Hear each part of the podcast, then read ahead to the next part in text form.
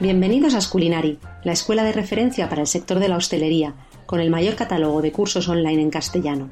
Visítanos en nuestra web o suscríbete a nuestra newsletter para estar al tanto de todas las novedades. Lanzamos cursos nuevos todas las semanas. En nuestro podcast nos tomamos cada semana un café con un profesional del sector, cocineros, empresarios, influencers, consultores y muchos más.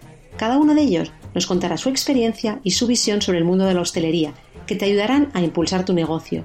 Quédate con nosotros a tomar este café. Hola a todos, hoy viene a tomarse un café con nosotros Fran Senra, fundador de Conservas Senra, una empresa de Sanlúcar de Barrameda que ha conseguido meter todo el sabor de los guisos marineros y la esencia de la gastronomía de Sanlúcar en pequeños botes. Buenos días, Fran, bienvenido y muchas gracias por aceptar nuestro café. Muy buenos días, Lorena, gracias a vosotros por invitarme. Mira, te iba, a decir, porque a todos nuestros eh, invitados, todos los que pasan por este podcast, les preguntamos eh, si son cafeteros y les gusta el café. Entonces te la voy a preguntar porque la tengo que preguntar, pero a mí me gustaría estar tomando ahora mismo contigo una manzanillita o algo allí en, en Sanlúcar y no, y no en casa en Madrid como, como estoy. Pero dime, ¿eres cafetero? Pues mira, todas las mañanas necesito mi café cargado eh, para ser persona y como bien dices, a media mañana la manzanilla en rama de Sanlúcar es necesaria. Si no, no soy, no soy yo. y, mezclar las dos cosas no, no ¿verdad? Eh, bueno, eh, primero la manzanilla y después el café para espabilarme, siempre y cuando al día siguiente no trabaje. claro que sí. Pues nada, esto es, un pequeño detalle que siempre preguntamos, ya que nuestro podcast se llama Un café con, con Sculinari, pues siempre lo preguntamos y nos permite también conocer ese, ese pequeño detalle, vuestro cafetero. Pero sí que me gustaría que, que te presentes tú personalmente en dos líneas, quién eres, de dónde eres y, que los que nos escuchan te conozcan un poquito mejor. Pues mira, soy un sanluqueño amante de Sanlúcar de Barrameda, mi tierra.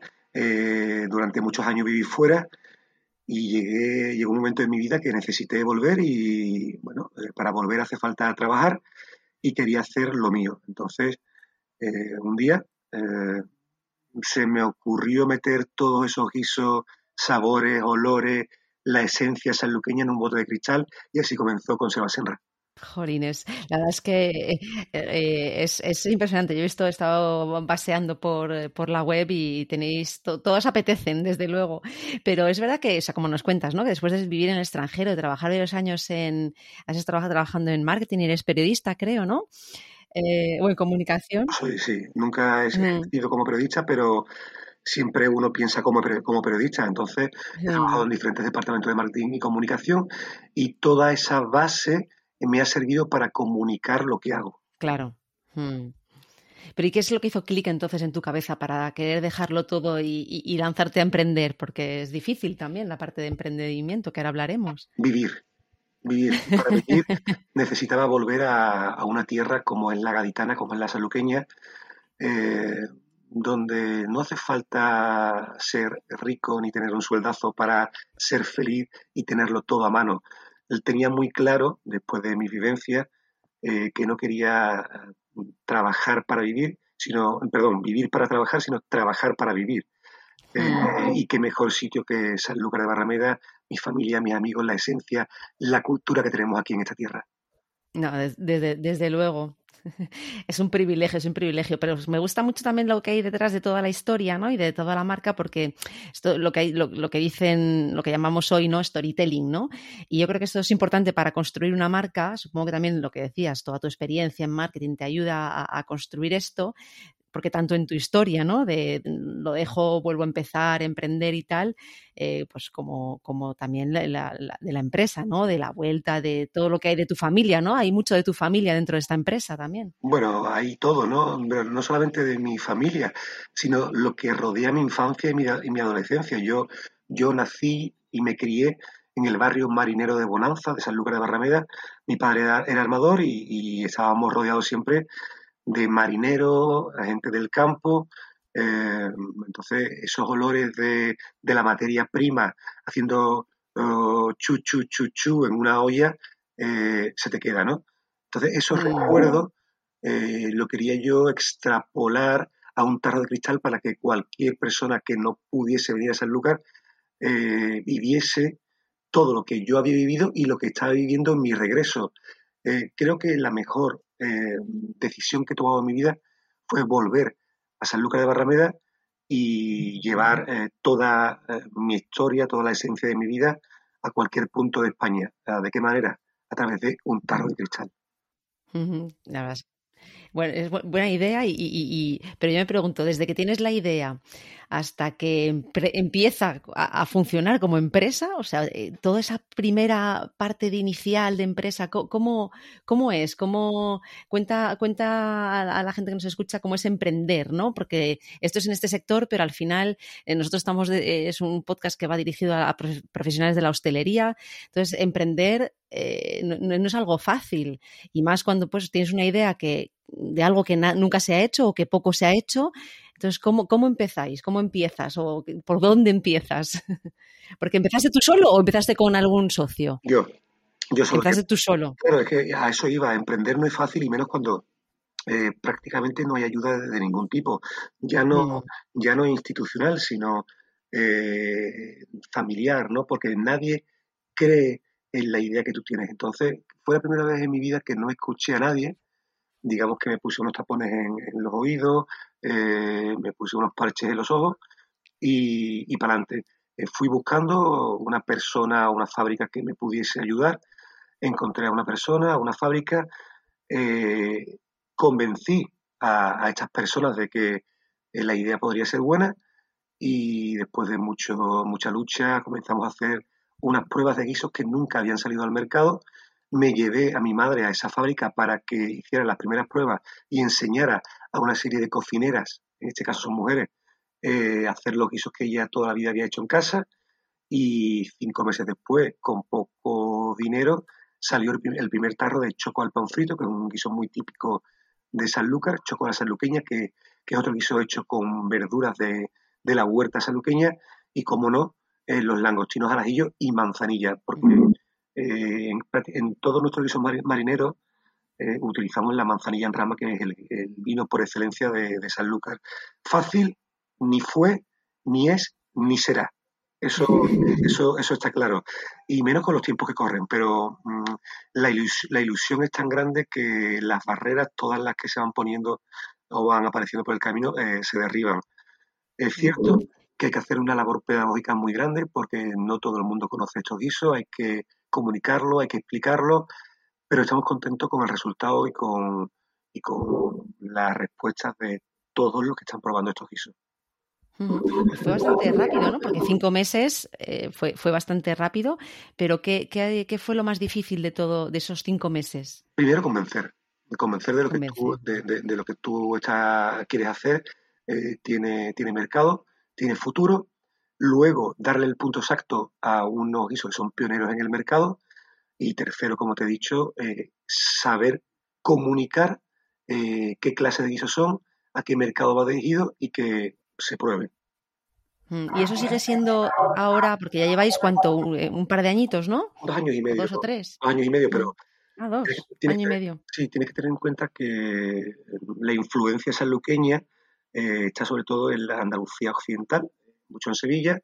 Madrid también hay mucha gente que, va a Sanlúcar y el norte de España. Pero claro, eh, llegar a ese público es una, labor ardua, hace falta dinero para comunicar, pero gracias a, personas como, vosotros, eh, que, no, que nos dais ese empujón para eh, que la gente sepa lo que estamos haciendo, estamos logrando lo que realmente nadie podía pensar, pero que yo sí sabía que podía ocurrir y que los guisos marineros de Sanlúcar en conserva eh, tengan cierto mercado. Claro, que en cuanto lo pruebas sabes que, te transporta, ¿no? Y, eh, me imagino que también habéis conseguido eh, un producto muy bueno, por lo que decías tú, porque es un producto muy casero, es un producto pues que tu madre estuvo ahí desde el inicio, ¿no? Entonces, ¿cómo es el proceso desde que tenéis la idea de sacar un nuevo guiso, por ejemplo, hasta que mm, está en el bote y está en el mercado? Lo primero que hacemos es bueno, eh, pensar, porque no hacemos estudios de mercado, pensar qué guiso eh, puede tener aceptación, encontrar a una persona que nos dé esa receta, la cual luego su nombre aparece en la etiqueta, eh, se hace en casa el guiso con, con, el peso exacto de la materia prima, se esteriliza, es decir, se mete un autoclave para matar los microorganismos y vemos qué punto de cocción se le da para que ese guiso tenga eh, una vida útil de un mínimo de cuatro años. Una vez conseguido eso, llevamos a esa persona a fábrica y hacemos en vez de un kilo, 10 kilos. Cuando vemos que, ha salido perfecto, pues ya empezamos a hacer botes, botes y botes con una regla de tres. ¿Entiendes? Eh, una vez hecho eso, pues empezamos a comunicarlo en redes sociales, eh, la ayuda de prescriptores que tenemos y, nada, eh, la verdad es que nuestros clientes están, nos están ayudando mucho, están gustando casi todos los guisos, porque claro, por muy buena materia prima que tú tengas, no todo gusta. Bueno, hay, hay, me refiero, hay provincias de España que no están acostumbradas a una serie de guisos, les cuesta más trabajo, sobre todo cuando notas el sabor a vino, a manzanilla. Pero poco a poco eh, vamos logrando que el paladar se vaya adaptando a nuestros guisos y podíamos decir, entrecomillado, que estamos teniendo bastante éxito. ¿Y quién, cómo, seleccionáis los cocineros o cómo buscáis a esta gente que, hace los guisos?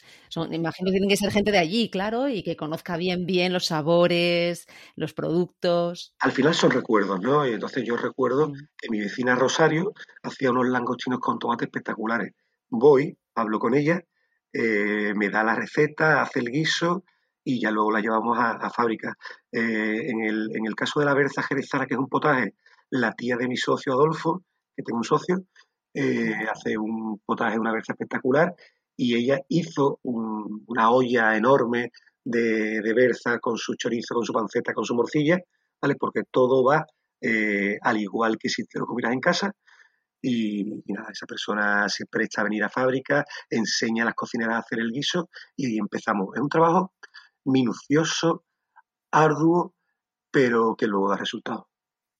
Sí, pero es bonito porque al final es también como muy, muy artesanal, es, esa, esa, vuelta también a lejos de lo industrial, lejos del, de, como del mainstream, ¿no? Un poco el, toda esta, esta parte de artesanía es, es, muy bonita. ¿Y habéis pensado...? Eh, ah, sí, perdón. Eh, eh, de, hecho, nuestro producto no tiene ni conservantes, ni colorantes, ni potenciadores de sabor. se hace el tal cual y se esteriliza. ¿Vale? Se esteriliza para matar eh, los microorganismos. Por eso el proceso es tan arduo, porque tenemos que saber el punto exacto de cocción eh, para luego meterlo en el autoclave para que este producto no, no, lleve, como te he dicho, ni conservantes, ni colorantes, ni potenciadores de sabor. Y además embotamos a mano. Mm. Ahí no hay máquina eh, que vaya embotando cada tarro. Es decir, nosotros intentamos... De la olla, de la, olla al tarro. Creo que, que, que creo mm. que puede ser un perfecto, una perfecta eh, eslogan, sí.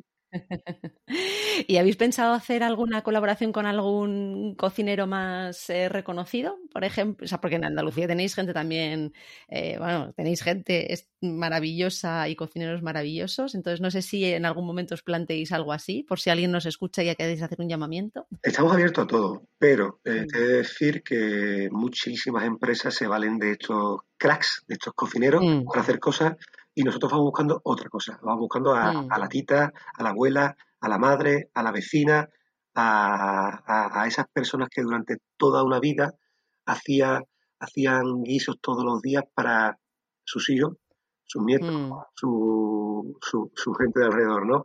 Entonces nos valemos de esas personas que sin ser reputados cocineros son los mejores.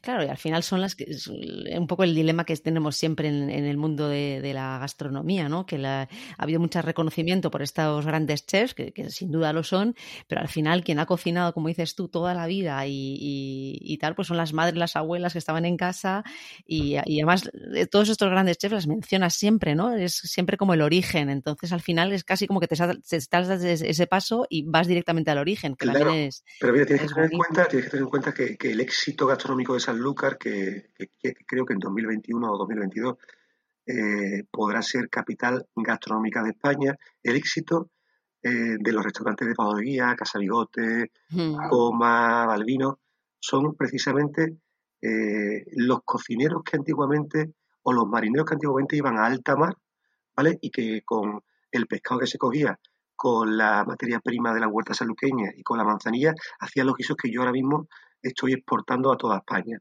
Entonces, eh, ¿qué mejor eh, conocimiento que el de estas personas para hacer guisos como los nuestros, ¿no?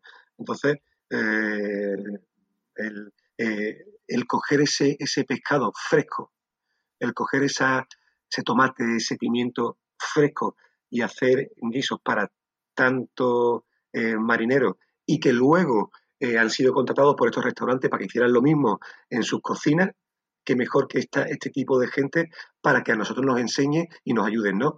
Eh, no quiero decir con esto que no estemos abiertos a que estos chefs tan reputados y que también han bebido de la esencia de estas personas eh, puedan colaborar algún día con nosotros.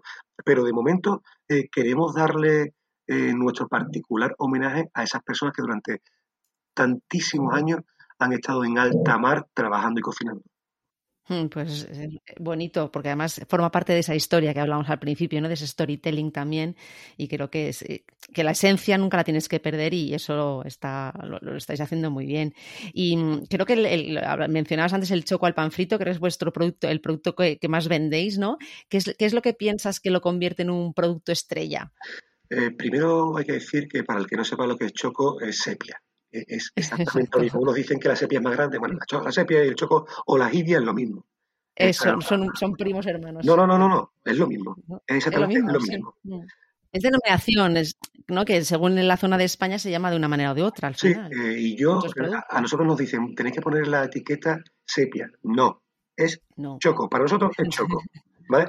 Eh, dicho esto, eh, el choco al pan frito. El choco al pan frito es un guiso muy complejo eh, hecho con, con, pan del día, pimiento ñora, pimentón, manzanilla en rama. Cuando digo manzanilla en rama significa que es una manzanilla eh, sacada del barril directamente de la bota, ¿vale? Eh, y aceite de oliva bien extra. No sé por qué, yo tenía clarísimo que este era el guiso primero que había que sacar y al final hemos dado en, en la tecla un guiso que al que no lo prueba en un principio eh, le impacta el sabor porque es un sabor bastante contundente, bastante fuerte, pero gusta en un 90%. Y es un guiso que en muchos de los restaurantes de San Lucas se pone. Se pone. Eh, como bien te decía, es uno de estos guisos que se hacía en alta mar, ¿vale? Y que los marineros, cuando cogían los chocos, lo limpiaban, cogían lo que tenía, pues el pimentón, el pan, quizás no del día, pero sí duro, lo freían y hacían esta clase de guisos que luego eh, ha ido pasando de madre a hijo, de marinero a, su señora, y así eh, lo hemos aprendido y lo hacemos prácticamente igual que lo que, lo, que lo hacían antiguamente. Desde luego, desde luego. Esto hay que, habrá que probarlo porque solamente viendo la, el, el, bote y tal te apetece ya, ¿no? Es, es como estos, eh, pues lo decíamos, la, tradición y, tiene, tiene, tiene, esa esencia. Y que em, me imagino que estáis trabajando también en productos nuevos, ¿no? Para, para lanzar cada, más o menos cada, cuánto, o no, tenéis un, ritmo de lanzamientos que decís, bueno, pues vamos a tener este ritmo de lanzamientos, o, mm, es cuando surge la idea, o es ah, cómo, cómo funciona esto. Un poco, un poco, un poco un compendio de todo, ¿no? Eh, eh, como bien te he dicho, tampoco tenemos eh, la economía suficiente como para hacer estudios de mercado, entonces vamos a lo que nos, nos, gusta, a lo que nos van sugiriendo pues, pues nuestros, nuestros clientes. en un principio eh, éramos conservas marineras, pero luego hemos, hemos hecho alguna, algún guiso no marinero eh, de la provincia o de Sevilla, porque Sevilla es nuestro principal cliente, como las espinacas con garbanzo, que es un, guiso muy típico de cuaresma, la berza jerezana, como bien te he dicho, y seguramente haremos otro guiso con habas, otro guiso eh, con alcachofa, que aquí en nuestra zona se llama alcauciles, ¿no? Eh, y bueno, pues seguiremos haciendo también otros guisos marineros que son más complejos de hacer, más caros de hacer, pero que al final la esencia de Conserva Senra, los guisos marineros de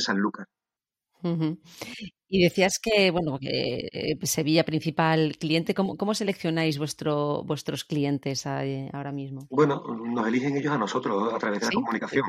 Eh, Qué bien. Eh, Sevilla, como dice la canción, Sevilla enamora al río y hasta San Lucas se va. Como dice esta canción de Sevilla tiene un color especial de, de, mm, de, este grupo, bueno, no lo recuerdo cómo se llama, pero los del río. Eh, entonces, claro, la influencia de, Sevilla con San Lucas es tremenda. y no nos ha hecho falta mucha comunicación para que en, para que en Sevilla, en todas las abacerías, una abacería es un bar sin cocina, pues tengan prácticamente en casi todos los sitios nuestro, nuestro, nuestro guiso. Eh, conocen perfectamente los guisos marineros de Sanlúcar y como bien te he dicho, cada vez más madrileños vienen a la provincia de Cádiz, conocen los guisos que se hacen aquí, el País Vasco muchísimo, entonces claro, la marca Sanlúcar es muy vendible y de, mm. eso nos, valemos, ¿no? Independientemente de eso, yo soy un enamorado de mi tierra, eh, lo dejé todo para volver a mi tierra, vendo mi tierra y vendo los guisos que, hacemos. Afortunadamente, Sanlúcar me ha dado mucho. Y mm, a nivel de canales, porque eh, eh, como, nos hablabas de las abacerías, pero ¿qué otros canales, en, qué otros canales estáis de, distribución? Bueno, la abacería es el canal Oreca. Principal.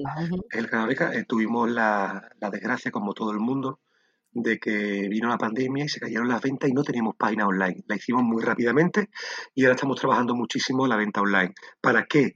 Aquellos clientes que no sepan dónde comprar el producto, porque no estamos en muchos sitios de España pueden adquirirlo a través de www.conservasenra.es y además eh, del canal Oreca estamos en muchos sitios de retail, estamos en cinco Carrefour Market Gourmet, ¿vale? Tres en Madrid precisamente, en algunas tiendas, en muchas tiendas de taquistas de gourmet. Y bueno, lo que estamos buscando son eh, distribuidores a nivel nacional que sepan trabajar el gourmet y que quieran tratar eh, con cariño un producto como, como, el nuestro al que le ponemos todo el corazón del mundo. Entonces, eh, los tres canales principales son el retail, eh, que es donde queremos estar muy bien posicionados, el Oreca, que cada vez, si es posible y nos deja la pandemia, estaremos en más sitios y aparte tiene mucha rotación el producto y estamos trabajando muchísimo la venta online para que aquel que no pueda conseguir cerca de casa su producto en 48 horas pueda tenerlo. Está bien, la verdad es que este tipo de escaparate virtual al final, y como has dicho tú eh, más ahora, creo que es, que, es necesario. ¿Qué, qué, recomendarías para los que no tienen este, esta, una tienda online o un escaparate virtual eh, eh, de, tus aprendizajes sobre, sobre lanzar este, este tipo de canal? ¿Qué, les recomendaría a aquellos que quieran emprender? O sea, si, ves necesario esto o, qué has aprendido tú que, mm, de, al montar la, tienda online que, sean necesarios aprendizajes que, digas, porque hay mucha gente y hemos hablado en el podcast con mucha gente eh, el que dicen que, el online todavía cuesta, o sea, no el online como una tienda online a lo mejor, pero toda la parte digital todavía cuesta mucho, o sea, no, eh, parece mentira, ¿no? Estás en el siglo XXI, estamos todos con los móviles, los ordenadores, parece que está, que está ya integrado, pero en muchos negocios no lo está. Cuesta muchísimo, cuesta muchísimo la venta online, nosotros tenemos bastantes pedidos al día, pero cuesta muchísimo porque hay que trabajarla 24 horas al día. Día a día, claro. Claro, eh, y aparte que si ventas cruzadas, que si packs. Eh, eso tenéis como packs, ¿no? Eso está muy bien. También tienes que tener en cuenta que todas las empresas de alimentación y no alimentación eh, están trabajando mucho la, venta online, entonces la competencia es brutal. Principalmente hay que trabajar la comunicación. Pero claro, eh, ¿cuántos impactos tenemos al día de diferentes marcas, no? Muchísimo. Entonces te digo, es un trabajo arduo de 24 horas al día. De hecho, las grandes empresas de alimentación tienen un equipo muy grande trabajando en venta online a la que nosotros no podemos, llegar, eh, pero eh, intentamos hacerlo lo mejor posible. Eh, damos un producto exclusivo, producto que no había salido nunca al mercado y, por cierto, contamos, nuestros avisos tienen una historia detrás. La historia de Senra, la historia del barrio Marina de Oranza y la historia de un sanluqueño que quiso volver a sus raíces y que vende su tierra. Hmm, eso es lo, que tenéis que explotar, desde luego. Porque tú, hombre, teniendo también experiencia en comunicación, imagino que también te ayudará a, trabajar todo esto, o te apoyas en alguien, o alguien te ayuda a hacer toda la parte de comunicación. No, toda la comunicación la hago yo, pero es cierto lo que tú dices, ¿no? Hay que comunicar y saber comunicar, pero es fácil eh, comunicar cuando uno tiene un sentimiento cuando uno tiene una pasión, cuando uno sabe lo que está haciendo. Entonces, eso es más, eh, eso es más fácil. Quizás si yo tuviese una persona eh, que, eh, que, desconoce mi historia, que desconoce, que desconoce mi vida, que desconoce estos guisos, el llegar al público final es más complejo. Como yo todo eso lo tengo interiorizado porque en mi vida lo transmito perfectamente. De hecho, en LinkedIn tengo muchísimos seguidores y no solamente eh, hablo de lo bien que lo hacemos, de lo, de lo bueno que está nuestro piso, sino cuando estoy con, no te voy a decir con depresión, sino con, tristeza, cuando estoy cansado, cuando el día, el día ha sido duro, y me siento eh, en la playa de Bonanza viendo los barcos pasar para vender sus capturas, viendo cómo eh, el sol se va poniendo por detrás de Doñana, todo eso lo cuento. Entonces... Eh, sí, que hay una autenticidad detrás también, o sea, que no está fabricado. Yo creo que a la gente le gusta que, saber que esto no es fácil y que yo lo mm. cuento. Yo lo mm. cuento, es decir, yo cuento, hoy ha sido un día mm, de caca, ¿Vale? Hoy eh, estoy un poquito harto, cansado, pero mañana será otro día. Me voy a tomarme tres vasos de manzanilla con los marineros del barrio de Bonanza que me están esperando eh, y voy a ver si les compro algo o si yo les invito a una ronda de vino, me dan algo, tal, tal, tal, tal. Esa esencia que yo estaba buscando y por eso volví a Sanlúcar, porque tienes que tener en cuenta que yo viví en Madrid, como tú vives en Madrid, viví en Estados Unidos, viví en muchos sitios, eh, he tenido que tener reuniones en buenos restaurantes, no sé cuántos. Yo estaba un poco harto de eso. Hmm. Yo lo que quería era la autenticidad. La vida es eh, vivir esos momentos auténticos. Y, yo quería volver a esas raíces, escuchar el acento de San Lucas cuando me dice mis amigos de Madrid. No me he enterado de nada. Y digo, pero me encanta. Pero me encanta que me traten de tú a tú, que me, que me traten como uno más. ¿no? Estoy un poquito harto de, tanta mentira o de tener que sonreír para vender algo. Yo quiero esto.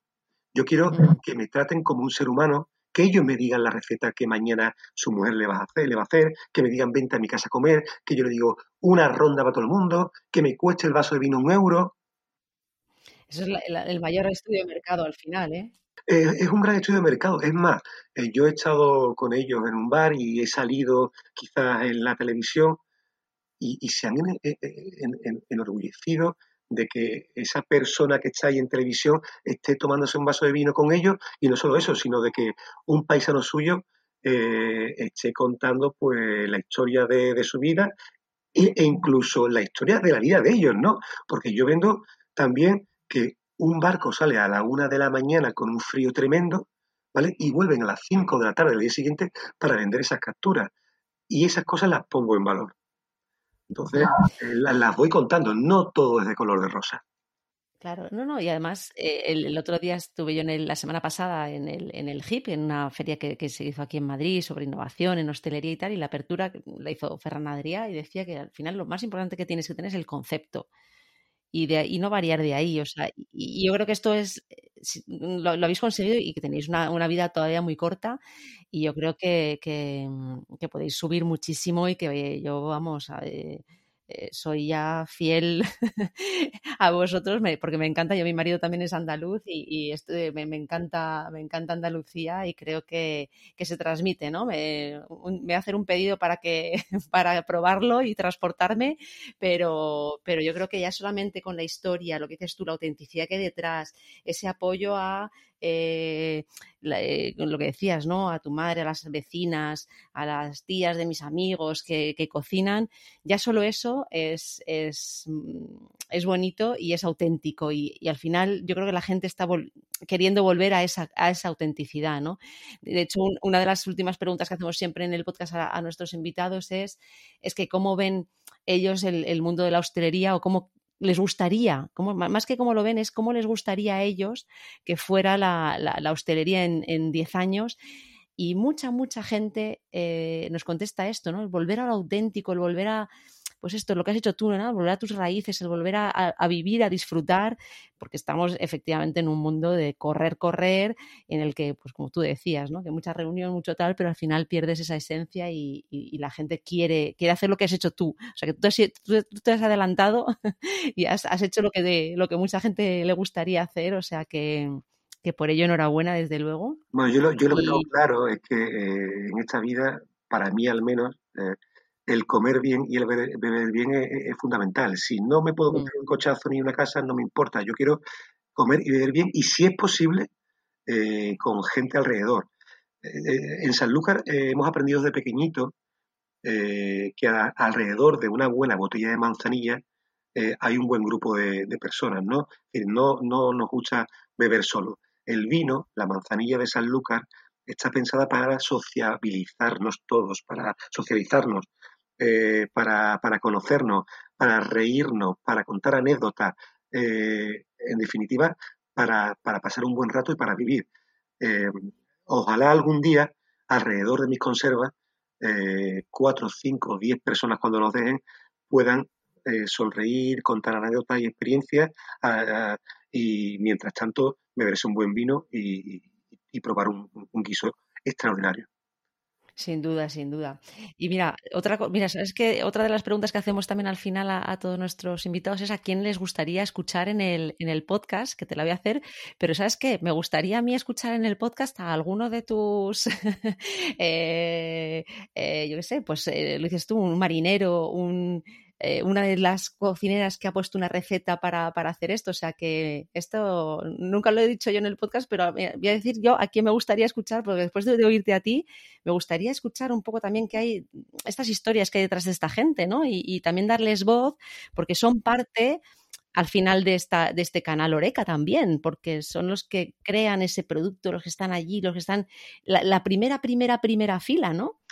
Bueno, sí, lo que pasa es que es un poco complicado porque son personas bastante mm, humildes en muchos sentidos y no les gusta hablar y te digo, yo, yo me encuentro con muchos problemas, ellos tienen su vida. Pues si tú vas un día al barrio de Bonanza, en Sanlúcar, es un mundo aparte dentro de nuestro mundo. Incluso es un mundo aparte dentro de Sanlúcar de Barrameda. Y son personas que, que son anónimas y que quieren seguir siendo anónimas, tienen su vida. Eh, yo muchas veces he intentado, eh, bueno, oye, salir conmigo en alguna foto y no quieren. Y yo los respeto en ese, en ese aspecto. Pero te puedo garantizar una cosa, en el momento que vengas a visitarnos con tu marido y tu familia, te las presentaré. Genial, pues sí, sí, porque yo creo que detrás de eso hay también mucha, mucha historia y, mucha, mucha pasión, ¿no? Por lo, por lo que hacen también. Pues, ¿y a ti, a ti a quién te gustaría escuchar entonces? Mira, eh, hay una persona en Sanlúcar, en la colonia Montalgaida. La colonia Montalgaida es la zona de Sanlúcar hortofrutícola, frutícola, ¿vale? La patata de Sanlúcar, que es muy famosa, el tomate, el pimiento. Este chico eh, tiene una vida igual que la mía, paralela. Eh, nos criamos juntos, fuimos al cole juntos, se fue a Oxford, se fue a Madrid, se fue a Barcelona y volvió. Eh, su padre le donó un terreno en el campo y está haciendo pues cosas muy auténticas. Raza monje, cultivo desterrado, ha sido portada en muchos periódicos y está haciendo pues está cultivando cosas que antes que antes no se hacían, eh, guisantes de gambas, eh, acelgas de diferentes sabores y colores. De hecho, le está vendiendo a los mejores restaurantes y chefs de España en un huerto muy pequeñito que le está criando eh, comunica muy bien, pero está de sol a sol 24 horas al día. Y creo que es una persona que todo el mundo debería conocer. Qué interesante, o sea, que está recuperando, ¿no? Eh, eh, lo dices tú, cultivos que ya no se estaban haciendo a lo mejor. Qué interesante, pues sí, sí, me pondré en contacto con él porque yo creo que hay que dar voz a esta, a esta gente también, ¿no? Como vosotros, de cosas pequeñas y cosas nuevas que están empezando y que, yo creo que, tienen, que tienen mucho futuro. Pues Fran, ha sido un placer hablar contigo, conocerte. La, pasión que transmites es impresionante eh, y al final, pues esto, que nace del corazón y nace de una historia real y auténtica, o sea que que os deseo muchísima, muchísimos éxitos. Muchísimas gracias. O por, lo, o por, lo, menos en la vida, como decías tú, ¿no? No, no sé si éxitos de, cuenta, o sea, de números en la cuenta, pero éxitos por lo que también, pero éxitos de, yo creo, de decir, estoy haciendo algo que me gusta y, eso se nota y, yo creo que eso ya es un gran, gran éxito. Muchísimas gracias a vosotros, a todos los radioyentes y bueno, en San Lucas de Barrameda estamos y en nuestra tienda online. Estupendo, pues ahí nos veremos. Muchísimas gracias. Hasta pronto. Un abrazo. Si te ha gustado esta charla, no te pierdas ningún episodio del podcast y suscríbete. Te esperamos cada semana con más invitados. Estamos en todas las plataformas. Solo tienes que buscar el podcast Un café con Sculinari. Te esperamos también en nuestra página web y redes sociales para que conozcas todos nuestros cursos y a nuestros profesores.